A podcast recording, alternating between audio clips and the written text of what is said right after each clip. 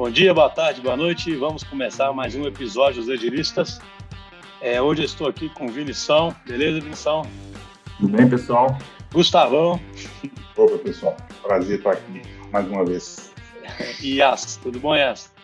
Tudo bem. Oi, pessoal. Bom estar de volta aqui nos Agilistas. Então, convidei essa, essa turma aqui hoje para a gente poder falar sobre um assunto que a gente aqui na DTI vem chamando de True Agile. Não aqui na DTI, acho que o mercado vem falando aí do, do True Agile, ou do que seria o Heart of Agile, né? Que o Alistair Coban já fez até um, um enzima nossa. Eu lembro que ano passado lá no Agile Brasil ele falou sobre o, o, o, o Heart of Agile.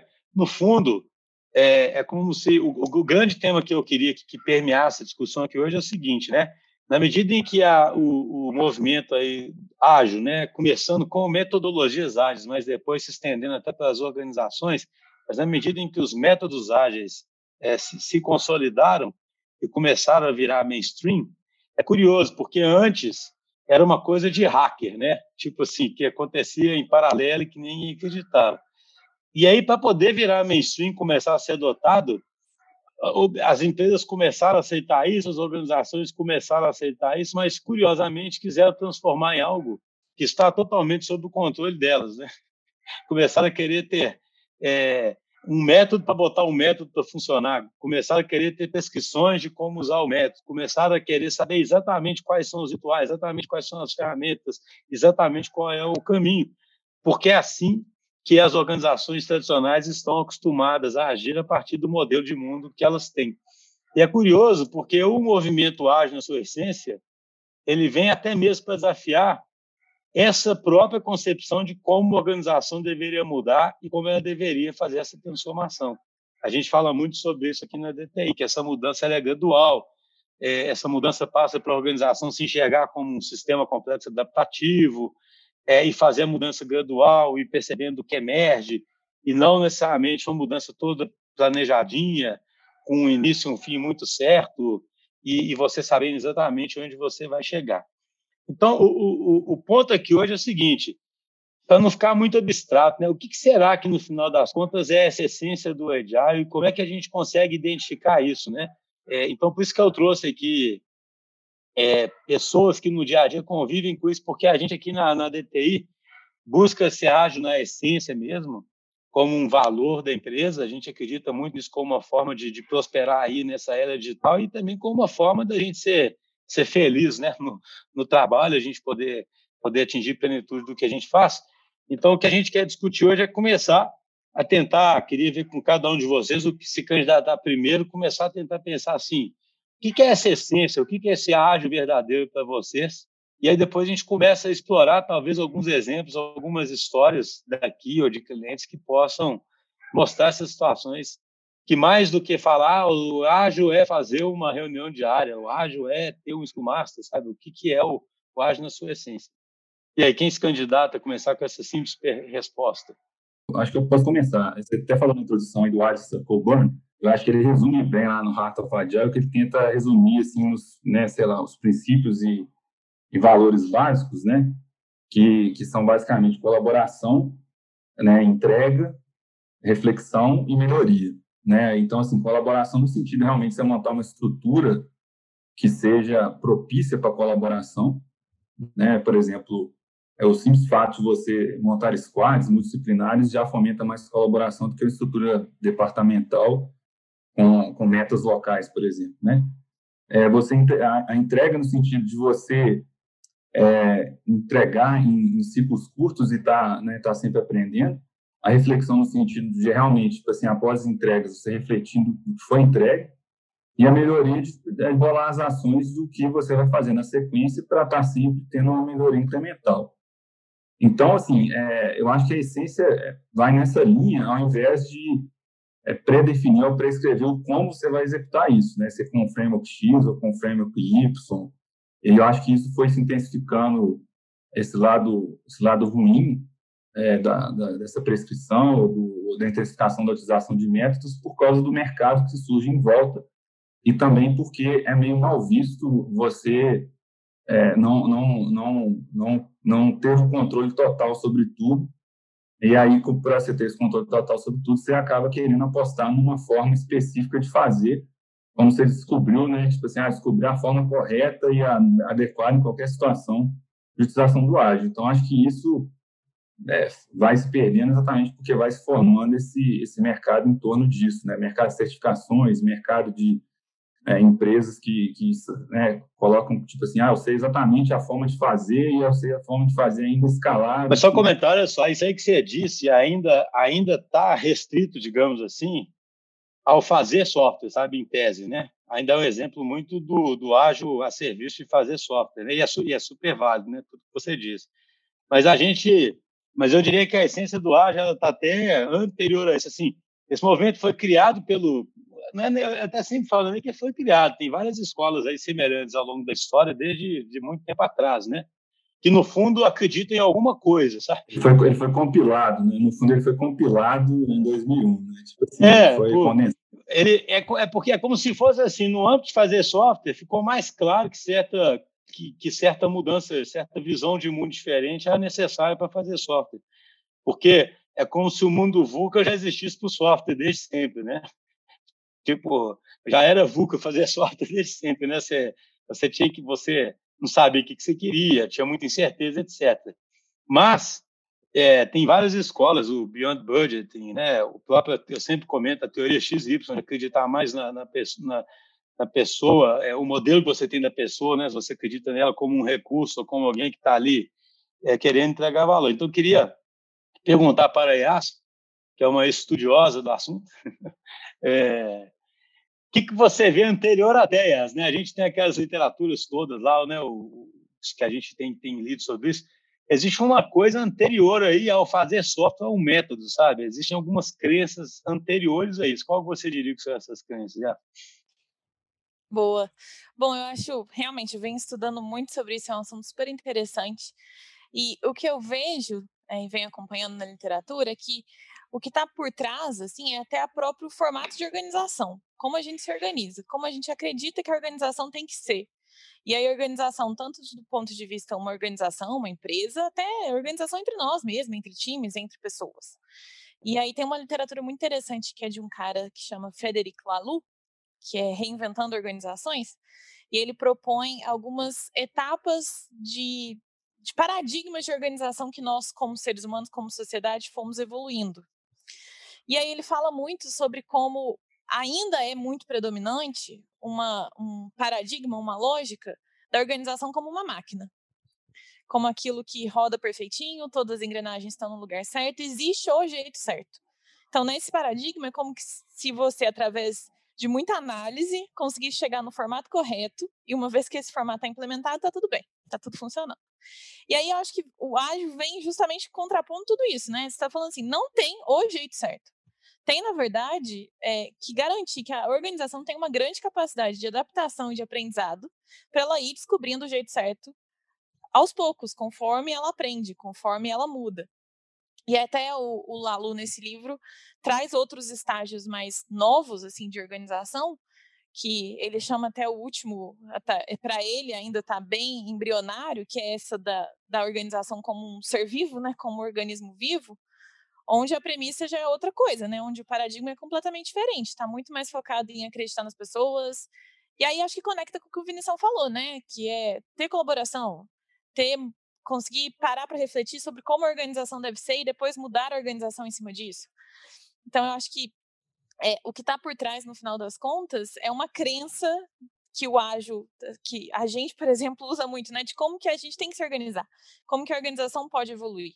Isso implica em todos os processos de organização, desde desenvolvimento de software até como eu faço minha orçamentação, como que eu contrato pessoas, né? É um paradigma realmente de organização. É isso que é engraçado, isso que a As falou, fiquei pensando que ela estava falando, eu lembrei de umas enzimas que o Schuster fez, é, do, do Infinite Game versus Finite Game, né?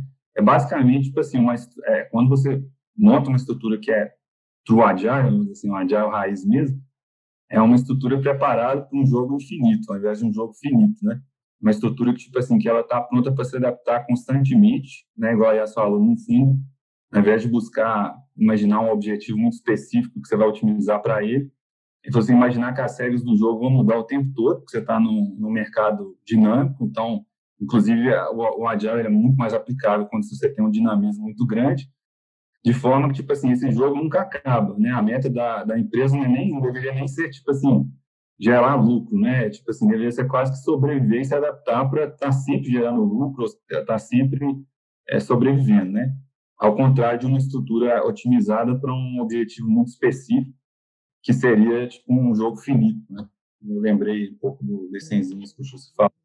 É, esse negócio é, é, é interessante, porque assim, você, por mais, é, uns elementos comuns que eu identifico assim, cara, por mais, você pode ver aí diversas é, literaturas diferentes. Eu estou lendo um livro agora, esse dia, um livro novo que saiu do Roger Martin, que é um autor ótimo que fala de, de complexidade, e ele está discutindo sobre ameaças que o capitalismo americano, ele chama lá de a democracia e capitalismo americano estão sofrendo pelo fato dele, do próprio capitalismo, do próprio socialismo se enxergar como uma máquina, da própria economia ser modelada como uma máquina, sabe?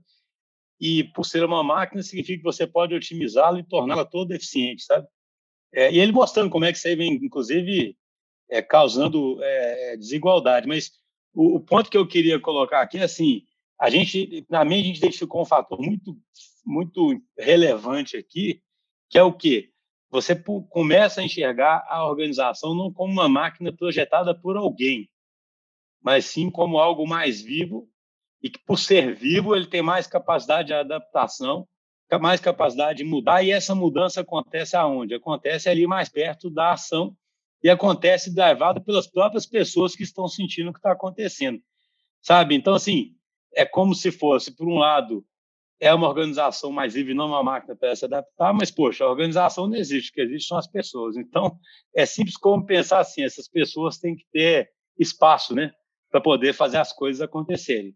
E aí eu queria tanto ver qual é a visão do Gustavão, e tanto né, sobre essa filosofia toda que nós estamos falando aqui, e também na prática, porque por que eu acho super interessante assim, o, o Gustavo é líder de uma aliança e a aliança aqui na DTI tem várias tribos, né? E as tribos é, é onde acontecem as coisas, sabe? Porque eu gosto muito de falar isso, assim, assim a organização, tudo, gente, organização, aliança, tribo, squad, né? Tudo são criações nossas, né? Nós temos ali um tanto de gente fazendo alguma coisa acontecer e essa, e essa, essa gente tem que ter mais liberdade, entendeu? Mas isso incomoda muito, né? Porque fica parecendo que é autonomia restrita, ou que essa liberdade não vai dar em nada, ou que ela vai ser muito ineficiente tudo coisas que contrariam justamente esse modelo mecanicista previsível de alguém que lá no topo já definiu o que tinha que acontecer. Então, eu diria assim, qual é a sua visão sobre isso aí, Gustavo? E como é que você como é que acontece no dia a dia? Como é que isso de fato acontece? Essas tribos evoluem? O que, que significa o ser vivo na prática aí, entendeu? É, Estava até refletindo aqui antes, né? Para mim, a maior dificuldade que tem hoje é materializar, é tentar materializar é, o que a gente faz, né? As coisas elas ocorrem de forma tão orgânica, tão natural, baseada nessa né, nessa questão de liberdade que se dá, né? De deixar as coisas emergir, que às vezes quando você é, precisa é, materializar e fazer, assim, mas por que que é necessário ter esse determinado papel ou, ou como que você utiliza isso e, e, qual o resultado que você tem? Assim, é difícil, sabe? Porque são tantas coisas ocorrendo nesse organismo vivo, né? É, então, tem, tem muita essa dificuldade. Mas, assim, eu acho que o, o que ajuda mais a, a criar essa, esse organismo vivo é realmente você dar liberdade para as pessoas, né? E liberdade com confiança, né? É, o Schuster tem alguns enzimas que falam isso, né? Sobre a, a, as pessoas, elas, em algumas situações, parece que elas deixam de ser adultas à medida, a partir do momento que elas entram na porta da empresa sendo que no dia a dia delas elas estão ali tomando N decisões complexas, difíceis, e, e, aí chega na empresa, ela é vista como uma pessoa que tem que estar ali adequada naquela caixinha e otimizada aquela, aquele papel, aquela atuação, sendo que. E, e aí, nesse, nesse tipo de modelo, as pessoas acabam que, que, que criam uma, uma forma de atuar, assim, tipo, sempre esperando alguém falar o que, que ela tem que fazer, ou sempre esperando é, que, que alguém dê a liberdade para ela. Então, da forma como a gente trabalha, né, é, as coisas elas acontecem na ponta. Assim, eu, eu, eu não tenho condição de ver o que, que é que está afligindo mais próximas pessoas. O meu papel hoje é mais despertar o que, que pode estar afligindo, tentando fazer com que as pessoas elevem os problemas para que a gente consiga atuar nesses problemas e resolvê-los. Né? É, situar, e assim, tem coisas que a gente nem.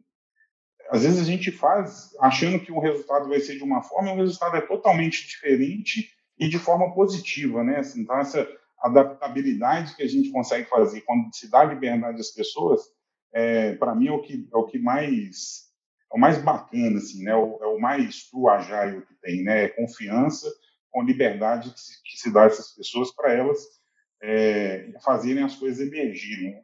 Antes da gente tentar exemplos, eu acho legal porque assim o que nós estamos tentando até aqui para o pessoal que está nos ouvindo é explorar as várias facetas, porque assim é engraçado, você pega um livro igual aquele Rimonocracy lá, que eu, que eu falei para caramba dele há pouco tempo, no fundo, o cara chama de humanocracia por quê? Porque ele fala, cara, nós temos que nos organizar em torno do ser humano e abrir espaço para liberar toda a criatividade do ser humano, sabe? Tipo, né? É, sabe? Então, esse é um ponto de vista. Aí você pega o, o, livro aí que a IA soltou, poxa, nós temos que criar organizações vivas que sejam capazes de evoluir e que não precisem de uma função centralizada. Tem aquele livro lá, o Brave New Work, que é um livro ótimo, que fala, poxa, a gente tem que ter uma visão do mundo complexo e tem que ser people positive, né? Eu gosto disso, assim, partir da premissa que as pessoas vão fazer algo bom, né? Ser people positive e não ser controlador, que é tipo falar de novo da teoria X ou Y. Então, eu acho que essa primeira parte fica, fica claro isso, sabe? Agora, por que, a gente salienta tanto isso? Porque a gente é, é tão, tão, tão influenciado pela metáfora mecânica é, é tão obcecado com eficiência, é tão obcecado com controle, e não que eficiência não seja importante, qualquer empresa tem que ser eficiente. A questão é achar justamente o equilíbrio entre eficiência e resiliência, sabe? É, mas a gente é tão obcecado com todas as outras metáforas mecânicas que a gente não abre esse espaço, sabe? Isso aí parece começa a ficar. É, quem ouve fica cético e fala: Isso é loucura, não tem jeito de uma empresa é, dar esse espaço todo, não tem jeito de ter essa ambiguidade toda, não tem jeito de fazer essa experimentação toda. Então, seria legal a gente contar aqui algumas histórias é, sobre como que a gente mesmo, porque a gente aí com mais de 800 pessoas é um case interessante de como é que dava para pegar é, várias pessoas e, e, trabalhar com uma atividade complexa que é de desenvolver software né, para grandes empresas e conseguir desenvolver isso com consistência, com qualidade, mas dando espaço, né, sem ser aquela maquininha onde está tudo pré-definido. É, a gente podia contar algumas histórias de como é que foi essa própria transformação. Quem tem a. É, até eu estava conversando aqui antes, né, Gustavo? O pessoal às vezes pergunta para a gente como é que vocês fizeram isso? Qual foi o, o caminho? Aí eu fico sempre brincando, cara, eu não sei contar, porque a gente faz a metáfora que isso é igual café misturando com leite. E acho que eu já até falei isso no episódio, né? O café com leite, ele não sabe como é que ele virou café com leite depois, né, cara? Foi misturando e virou café com leite, né, cara? Mas dá para contar, mas tem várias histórias, né? Várias coisas. Eu, por exemplo, eu lembro da gente simplesmente começando definindo tribos e começando definindo ritos, de encontrar com essas tribos, simplesmente isso, sabe? Assim, pegando mais ou menos o que já emergia, que parecia com um tribo, porque tinha afinidade por cliente, etc., e começamos a fazer rito de encontrar com esse pessoal. E aí começa, mas quem vai na reunião? Ah, a gente no começo escolheu quem ia, mas depois as pessoas mesmo da tribo escolhiam quem ia. E no começo eu lembro que tinha muita discussão sobre autonomia, né? Ah, mas eu tenho autonomia para quê exatamente? E a gente foi conversando, conversando, e hoje em dia todo mundo mais ou menos entende o limite né, dessa autonomia. Como é que, vocês, que, que vem à cabeça de vocês? Vocês acham que é interessante compartilhar aqui?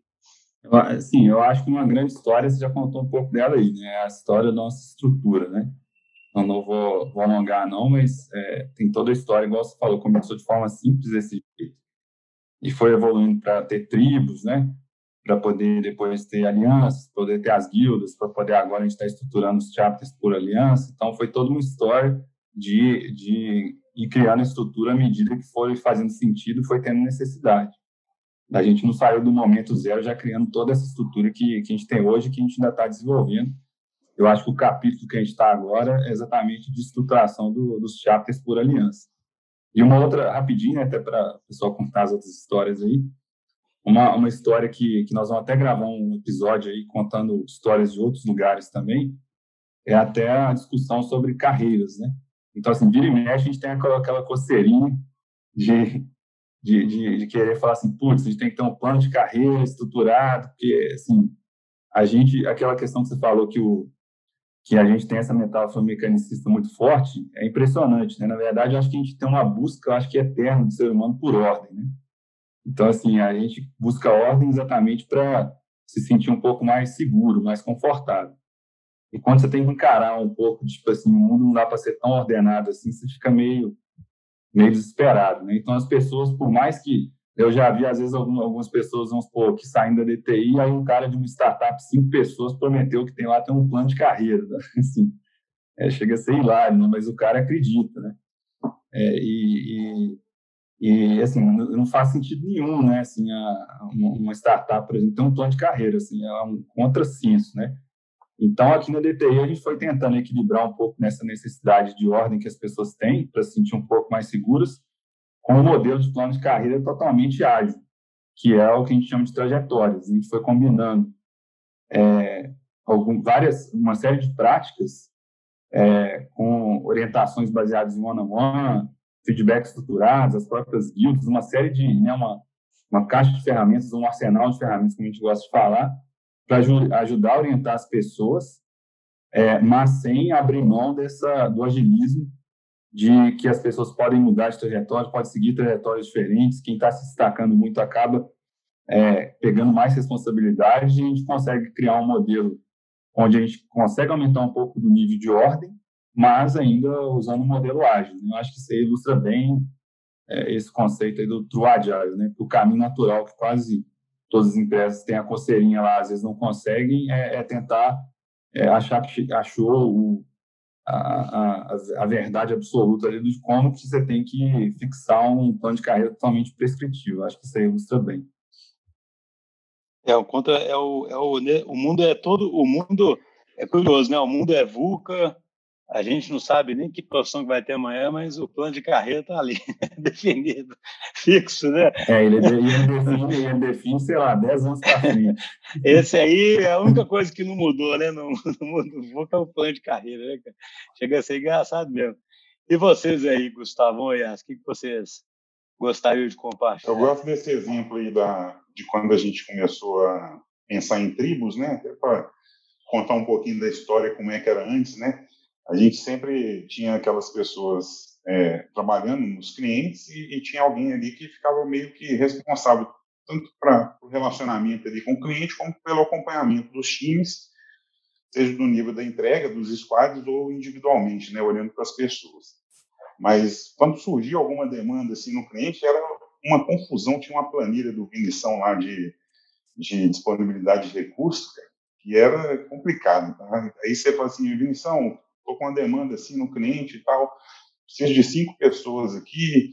Aí ele falou assim: você já olhou na planilha, você já conversou com A, com B, com C, você já viu essa movimentação, você já viu essa possibilidade, não sei o que e tal. Era assim, negócio super é, otimizado. E hoje a gente trabalha no, baseado em vários experimentos que foram feitos, né? E eu acredito que muitos deles surgiram pro, no famoso IC, né? E se a gente começasse a trabalhar com uma folga é, pensando que essa folga poderia permitir um crescimento mais acelerado da empresa. Não sei, vamos tentar. E aí a gente começou a trabalhar assim, né? Começou a trabalhar com alguma folga, começou a trabalhar com a formação de pessoas mais forte, e aí, dito e feito, né? Essa hipótese foi validada e a gente começou a acelerar o nosso crescimento muito mais, né? Assim, a curva de, de aceleração, quando a gente tomou, é, e assim, inconscientemente, tá? Assim, quando a gente começou a atuar dessa forma, e, aí foi replicando isso no, nos outros clientes que a gente tinha, foi incrível, né? E aí, disso aí surgiu esse conceito de tribo, e, e a de, derivação disso foi quando a gente pensou na aliança, né? E se a gente começasse a unir algumas tribos que tivessem algum alguma afinidade entre elas, seja por cliente, seja por formação histórica e tudo, e considerasse isso uma aliança e começasse a tratar é, dentro, aumentando assim a possibilidade de troca de conhecimento, de troca de experiência, de experimentação. E se a gente fizesse isso? E aí nós partimos para esse modelo de aliança que hoje, para mim, eu não consigo, em nenhuma dessas etapas eu olho para trás e falo assim, não, não sei como é que a gente trabalhava dessa forma. Hoje, para mim, a aliança é o maior sucesso que a gente tem, porque a gente aumenta é, o grupo, é, a, a, a amostra, assim, para poder fazer esses experimentos, né? Então, é, às vezes, e, e, e, e, a condição que, de surgir coisas, né, é, ela aumenta muito mais. E você consegue fazer esses experimentos dentro da própria aliança. Como a gente é muito rápido, né, a gente trabalha muito nessa estrutura em rede de forma bem, bem forte, é, rapidamente uma, uma ideia que emerge ali ou uma hipótese que a gente valida dentro do nível de aliança, rapidamente aquilo é ampliado para dentro do nível de tribo, rapidamente aquilo é ampliado para aliança depois para a empresa com os diversos ciclos que a gente tem. Então, assim, aí eu posso entrar até em detalhes de outras coisas que acontecem, mas dá oportunidade para o pessoal falar assim, mas é, essa questão, assim, esse histórico que a gente tem é, de se adaptar e, e sempre colocando esse e se, e se a gente fizer assim, se a gente fizer dessa forma, e colher o resultado disso, é, validando isso, eu acho que é o mais legal desse movimento todo. Eu queria só dar um exemplo aqui de True Agile também, antes de passar para essa.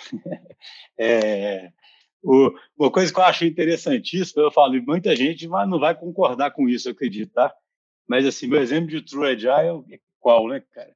A gente faz as RDNs, né? Quem é ouvinte aí do podcast já talvez tem gente talvez que não sabe o que significa isso. São reuniões nossas aqui de acompanhamento das, das tribos, né? Para sabatinar as tribos, para discutir, etc, né? Mas uma coisa para mim que é um exemplo de True Agile é assim, nessas reuniões a gente descobre um tanto de coisa que está acontecendo lá dentro daquela tribo, sabe? O que é impensável numa empresa que tem uma estrutura pré-definida. Como assim você descobre na reunião o que está acontecendo? E aí você vê frases, né? O pessoal faz um memo escrevendo o que está acontecendo com a tribo, a gente lê e discute ele. Eu adoro, porque você tem frases assim: resolvemos adotar o programa de feedback sabe? Alguém de fala, como assim esses caras resolveram adotar? Não é obrigado a adotar, e resolveram adotar, a decisão é deles, cara. Ah, mas aqui é um pouco diferente. Aqui a integração a gente resolveu fazer do jeito tal e está dando super certo. Ah, aqui a gente faz um onboard que nós estamos experimentando fazer tal coisa. E aí, alguém pensa, poxa, mas isso não é ineficiente? Não é melhor uma cabeça brilhante que sabe o que tem que fazer, definir logo o que tem que fazer, né? E pronto, e, e uniformizar na empresa toda? Aí é aquela questão, as coisas dependem muito de contexto. Num sistema complexo, você não sabe como as pessoas vão reagir. Ninguém tem a melhor resposta sobre essa integração. Então, a gente acredita muito mais em rodar, no fundo, cada tribo e cada aliança podendo fazer isso. São vários experimentos que acontecem na empresa de integração, por exemplo. E aqueles bons experimentos vão se espalhando, porque existem várias formas de conexão para que essa informação é, flua pela nossa rede.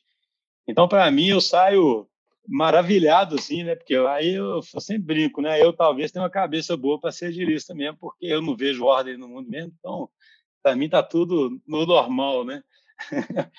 o próprio Memo é um exemplo disso, né, Schuster? As RDNs elas não eram conduzidas da forma como a gente conduz hoje. Aí um dia, em alguma tribo, eles resolveram mudar o formato e criar o, o, o formato do memorando e aí, dali, percebeu que era muito mais efetivo, né? Porque você focava realmente naquilo que era de interesse das pessoas que estavam participando. Ali. É, em vez de ficar fazendo aí, hoje, PowerPoint, né, etc. E aí toda a empresa trabalha assim. É, eu fiquei tentando dar aqui exemplo desse espaço que existe e dessa ineficiência e dessa ambiguidade, mas como só tem uma certa ineficiência e uma certa ambiguidade, tem jeito de aparecer coisa nova. Isso é até óbvio se você parar para pensar, mas é isso que as pessoas, as pessoas botam metas de inovação numa estrutura que é toda travada, com as pecinhas bem definidas, modelo, os papéis bem descritos e querem que, que apareça inovação. Diga, diga Aço. Deixa eu pensar, eu estava aqui pensando, né, enquanto você estava falando de um exemplo que reflete bem isso também, e eu acho que é da história do design da TI, assim. É, vocês sabem, né, aqui no podcast que já vim aqui outras vezes falar, eu sou a líder da equipe de design da DTI também. E quando o design. Entre, surgiu, entre várias coisas, né? É, entre os, bicos, os outros bicos que eu faço. É, aí, quando o design surgiu na DTI, vocês vão lembrar disso. Vocês estavam lá, né? Era, era um grupo pequenininho E a gente era uma, era um, uma área centralizada. Então, o design era uma área que meio que prestava serviço para os nossos times. Beleza, começou assim. Tinha a mesa do design, que era assim, a gente tinha o orgulho da mesa e tal, né? E aí, em um determinado momento, a gente percebeu uma tensão, que eu acho que isso que é legal de, desses exemplos todos, né? Sempre tem uma tensão, tem alguma coisa que incomoda, alguma coisa que parece que não está dentro da filosofia da empresa. E a gente percebeu que a gente era muito afastado do projeto, né? A gente, como uma empresa, uma, um setor separado, a gente acabava não tendo uma boa dinâmica com os, as pessoas do time, com os desenvolvedores, com o restante dos papéis. E aí a gente tomou a decisão de descentralizar o design. Então, a mesa do design que a Vinição falou foi acabou, foi um dia trágico, memorável, e fomos todos os designers sentarem nas mesas dos seus projetos mesmo. E aí é muito engraçado. Não, só, né? só, só um comentário. Eu não, ah. não, não lembrava, engraçado. Eu tenho memória ruim, cara, mas agora lembrei claramente disso mesmo. Tinha uma época que ficava o Vinição, vocês têm que ficar perto, é. né? Eu tô lembrando disso agora. É, não, aí, é. Até, eu, eu, eu usei a, o, o case da, da mesa do design para destruir também a mesa do RH, entendeu? Eu ficava lá todo tempo. Vocês têm que fazer igual o design, tem que acabar com essa mesa aqui, senão vocês ficam voltando para a mesa. É, e aí foi é muito engraçado, né? Porque, beleza, a gente fez essa mudança. Aí, é como se, só para ver, né, que a mudança é um negócio muito contínuo mesmo. Não, não tem um estado que é esse pronto.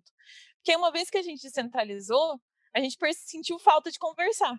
Porque a gente sentava todo mundo na mesma mesa, a gente trocava ideia o dia inteiro, via os projetos uns dos outros. Quando a gente descentralizou, falou, poxa, cadê, né?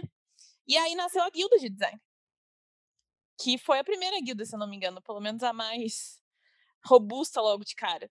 Porque aí a gente falou, então beleza, se a gente não senta mais na mesma mesa, a gente precisa de algum outro recurso para trocar ideia, para compartilhar, para falar de cases, e surgiu a guilda. E aí a guilda que deu certo para o design começou a dar certo para outras disciplinas. E aí hoje só a guilda a gente já percebeu que não é suficiente, a gente está reforçando os chapters. E aí amanhã vai ter chapters muito fortes e só chapter não vai ser mais suficiente, a gente vai criar outra coisa. E assim, é um estado contínuo de mudança. E, e você tem que ficar. É, gostar disso também, eu acho, sabe? Porque alguém poderia ter perguntado para mim, nossa, Yas, mas você não podia ter sentado um dia, parado para pensar, estruturado, remontado tudo e falado agora é assim? Talvez poderia, talvez teria saído alguma coisa boa, mas isso inibe uma coisa que a gente quer é que a mudança seja participativa também, né? Que não seja é, que ela seja contínua e participativa. Então, que as pessoas também entendam que elas fazem, fazendo parte daquela estrutura, elas também têm responsabilidade e autonomia para mudar a própria. Não, e olha que maluquice, hein? Olha, olha que maluquice para quem, quem quer ver um mundo linear e, e ordenado, né? Porque imagina, é, a gente tem que ser, chegar nisso. Começou com a mesa de design, aí investimos na descentralização e na guilda, e há um tempo atrás a gente estava insistindo para ter uma mesa de design de novo, para as pessoas se encontrarem pelo menos uma vez por semana, né? Imagina alguém que fica pegando flash e fala, cara, vocês são doidos, né? Vocês querem acabar com essa mesa, agora estão insistindo para ter essa, é, essa mesa. É engraçado que esse livro que eu citei desse Rod Martin, que é, que é um cara muito assim, bacana, ele fala muito isso, que a máquina, quando você pensa numa máquina, você necessariamente não consegue evitar de conceber uma máquina perfeita, sabe? Que é uma máquina, né? Então você pensa, poxa, eu tenho que fazer ela à perfeição, o motor perfeito sobre determinados aspectos, por exemplo. Quando você pensa numa coisa viva, esse conceito de cara já não existe, porque uma coisa viva, ela até se adaptando ao ambiente que ela está, ela pode ocupar um determinado nicho e se ela não se adaptar, ela não, não se perpetua, né? Então é uma é uma contínua mudança, entende? É, e isso aí que, que, os exemplos que vocês deram para mim são exemplos dessa dessa contínua mudança. Eu, eu, gosto muito de insistir nisso porque eu acho que todo mundo que for estudar mais esse assunto agora vai ver que não dá para escapar dessas metáforas né, da, da, empresa ser mais viva e, do, e ser um, um, sistema complexo, adaptativo, sabe? E quem olhar isso com um olhar do tipo assim, ah, estou inventando moda, isso aí não é, isso é, é, é buzzword, é, na minha visão, vai estar tá cometendo um erro muito grande, sabe? É, é, é, importante entender o que, que esse vivo significa, porque é importante quebrar essa metáfora da máquina que, como eu disse anteriormente, ela está muito forte aí na gente. Você ia falar mais alguma coisa, não ia falar, Gustavo? Não, eu, eu é, só complementando assim, fico pensando, é, quem está ouvindo assim, fica pensando, nossa, que loucura que essa empresa, né? Os caras chegam lá e começam a fazer um monte de coisa diferente e tal. Mas assim, o tempo todo a gente está é, validando né, o resultado disso que está sendo, sendo, feito e identificando é, focos de atuação, né? É, igual assim, quando a gente mudou é, essa questão de, de, de, contratação, de formação de time nos clientes de forma mais autônoma, né? Quando a gente saiu da planilha e foi para essa autonomia que foi dada, a gente teve que ter o foco de como lidar com essa autonomia, né? Também não sair. Aí é aquela questão de confiança e responsabilidade, né? Também não sair ah, agora que liberou, então eu vou contratar 50 pessoas aqui, mesmo que não tenho, e eu vou justificar que é para formar as pessoas, que é numa possível situação. Então a gente começa a ter foco, né? É, hoje, quando a gente juntou, né, criou esse modelo das alianças, o foco passou a ser como, pelo menos para mim, né, na nossa aliança lá, passou a ser como a gente integra essas tribos é, e transforma isso no, no, resultado, no objetivo que se espera de uma aliança. Né? E, aí a gente começou a, a, criar uma série de experimentos. A tribo, por si só, ela já tem uma identidade muito forte, né? É, das pessoas que estão ali convivendo, às vezes elas estão até no mesmo contexto de cliente e tudo. E, e, na aliança já muda um pouco. Então a gente começou a focar nisso. E aí foram surgindo coisas é, fantásticas nesse processo. Assim. É, e aí, com, com outras coisas que a gente fez também, quando descentralizou o RH, né, é, a, a, a, gente começou a ter um RH mais atuante, não, não naquele foco de contratação. É lógico que, de, dependendo do momento que você está, o foco vai ser esse. Mas quando a gente passou, falou assim, não, agora a gente não precisa ter mais tanto foco na contratação, vamos começar a olhar para a participação do RH nesse, nesse novo foco, que é o de integração entre as tribos. E aí começaram a surgir coisas de RH que às vezes eu me surpreendo quando eu leio um material de RDM de alguma tribo que está tá surgindo, né? Que aí, assim, são é, iniciativas como o Squad Friends, é, roda de conversa, onde as pessoas juntam ali um tema em comum, criam um bate-papo virtual e aí começa a, a, fluir o assunto igual a gente está fluindo aqui agora nesse podcast.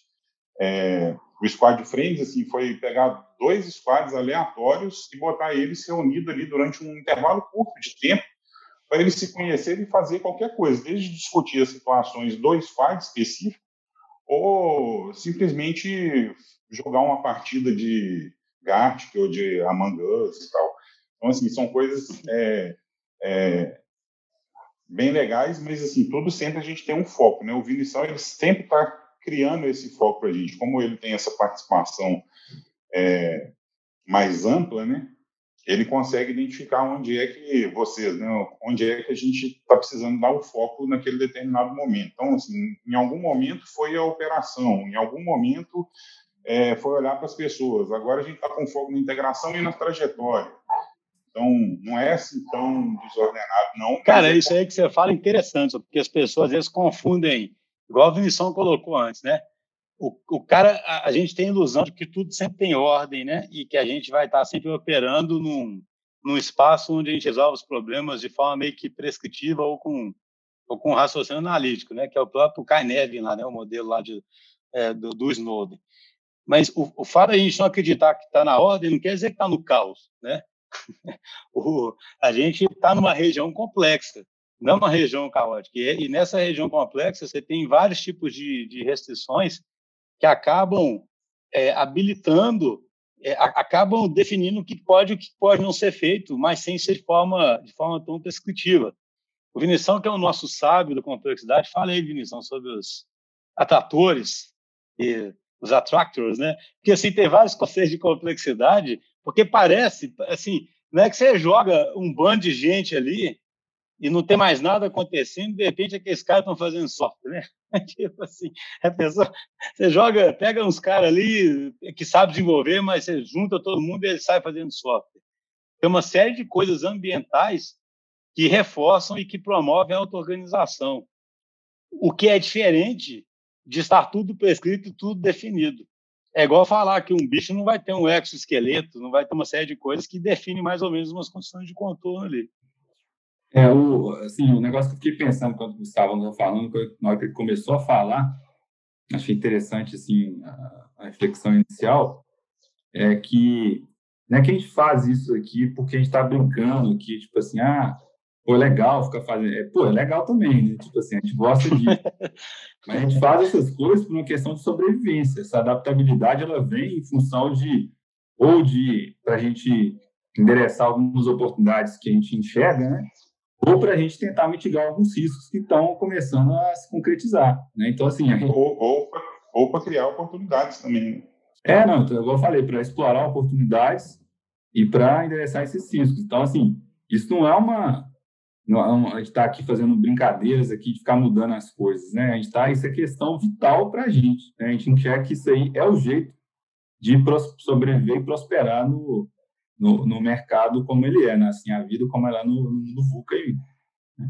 É, inclusive os pensadores de complexidade falam que o sistema, quando começa a ficar muito estável, ele tende a morrer, né, cara? Você sabe disso? Então, assim, você tem que ficar ali no edge of chaos, que eles falam, né? Tem até livro, né, que chama no, no, na, na beira ali do caos, né? Você, é igual a Yas falou, você tem que, a verdade é que, assim, você tem que ter atenção e muitas empresas não enxergam essa atenção, né? O mundo está mudando, as coisas estão todas mudando, ela não está enxergando atenção, ela continua super estável com a estrutura que ela bolou e, de repente, ela está totalmente inadequada para aquele ambiente porque ela investiu numa estabilidade, numa eficiência ali que não serve mais para aquele ambiente. Ser eficiente, ser eficiente para quê? É, na verdade, eu acho que, na verdade, eles, eles é, eu acho que eles enxergam assim, essas tensões, né? Mas sempre dá aquela sensação que você pode adiar a ação em relação àquilo ali, né? Tipo assim, eu acho que o, o ponto é esse. Tem um livro lá do Inspired, tem, tem um livro lá do Inspired, né? O Kagan, ele fala assim, né? É, são, são gigantes que estão slowly dying, né, que eles falam. Tem várias empresas que são giants slow, slow dying, né, tipo... O exemplo do Teams of Teams, que o cara, né, o, general lá fala, né, combatendo o caído, eu acho interessante porque, por mais que se eles ficassem só pensando em otimizar, sabe? Imagina, o cara é o, o chefe. Eu sempre falo, gente, é claro que os livros de negócio têm que tomar cuidado com as histórias, né, que se contam, mas imagina, o cara é o, o chefe em comando do, do exército americano e mais NSA várias forças né, respondendo a ele. Então, assim, parece uma grande empresa com infinitos recursos, né? E aí ele pensa só em otimizar, otimizar, ficar mais eficiente, que é o que ele sabe fazer, certo? Ele sabe fazer isso. E ele pensa, se eu for extremamente eficiente, eu com certeza bato a Al-Qaeda. E ele fala isso no livro, não bate, entendeu?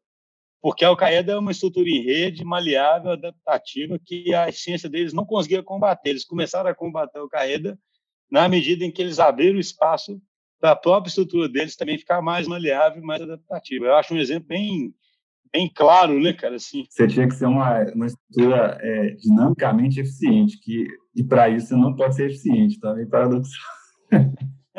Eu acho que é, acho que é bom a gente falar também por que, que a gente está falando tanto de estrutura, que sendo que o tema nosso inicial era True Agile, né?